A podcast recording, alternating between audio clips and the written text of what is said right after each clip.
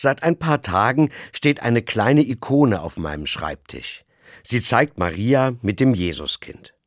Sie ist ein Geschenk von einer guten Freundin. Du kannst ja bestimmt was damit anfangen, hat sie zu mir gesagt. Die Vorderseite der Ikone ist aus dünnem Blech geschmiedet, daraus ist ein Umriss herausgeschnitten, in dem man das Bild sieht. Ich habe sie im Keller meiner Eltern gefunden, hat meine Freundin gesagt. Die ist uralt. Und tatsächlich ist das Bild schon ganz dunkel und ich weiß auch warum. Vom Kerzenruß, der sich wie ein Schleier auf das Bild gelegt hat. Mir ist klar, vor dieser Ikone haben schon ganz viele Menschen Kerzen aufgestellt und gebetet. Und gerade das macht sie besonders wertvoll für mich.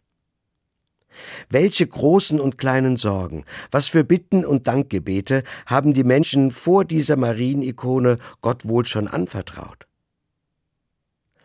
Bei Maria beten viele Leute gern und ich kann das gut verstehen. Als Mutter Jesu hat sie viel im Leben mitgemacht.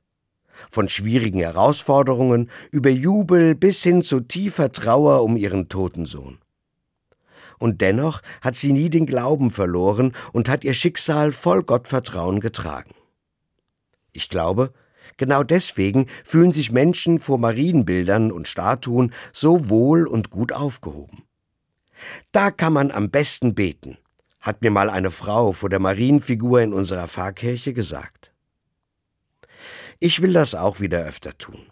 Meine kleine Ikone soll bei mir zu Hause einen besonderen Platz bekommen. Ich weiß, bei Maria kann ich alles sagen, was ich auf dem Herzen habe.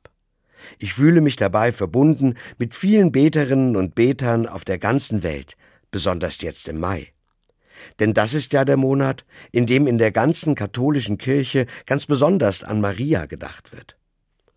Da kommt mir meine kleine Ikone gerade recht.